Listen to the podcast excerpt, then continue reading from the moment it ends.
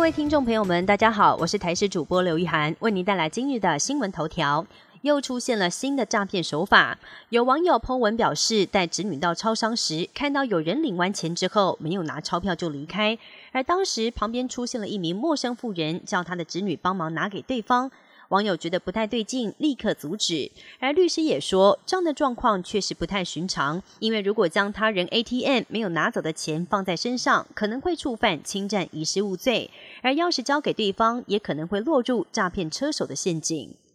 明年三月一号有望组团到中国旅行，消息传出，隔天旅展的现场就已经有旅行社挂上布条展出中国行程商品。业者表示，目前的行程都已经发布在官方网站上。旅展期间会先做预告，预计在正式收到公文之后会开始贩售。而其他旅行社业者也预告，旅展过后也会陆续开始上架商品，但碍于初期受限于两岸航班恢复率，目前都会以现有的直飞航点城市来规划行程。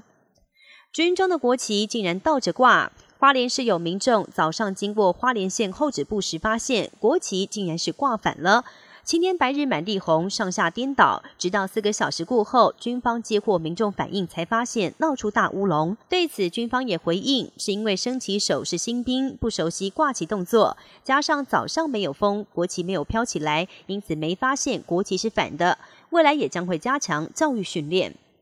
尼泊尔三号深夜地牛翻身，目前已经传出至少有一百三十二个人死亡，一百多人受伤。尼泊尔官方通报规模六点四，但是美国地质调查局测得五点六，震源深度十七点九公里，属于极浅层地震。伤亡人数还可能再进一步攀升。而在第一时间搜救画面曝光了，救难人员在瓦砾堆里成功救出一名女子。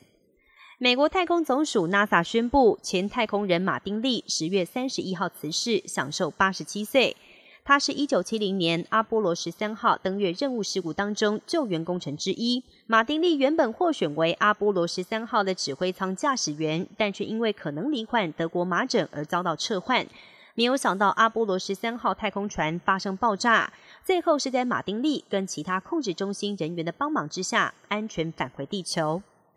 科技富豪马斯克本周出席伦敦 AI 峰会时提到，AI 人工智慧是史上最具有颠覆性的力量，在未来将可以胜任所有职务，而到时人类将不再需要工作就能够坐领高薪。但是他也提醒，在开发机器人时，必须要设计实体开关来防止机器人失控，否则魔鬼终结者的电影情节恐怕会真实上演。以上新闻由台视新闻编辑播报，感谢您的收听。更多新闻内容，请锁定台视各界新闻以及台视新闻 YouTube 频道。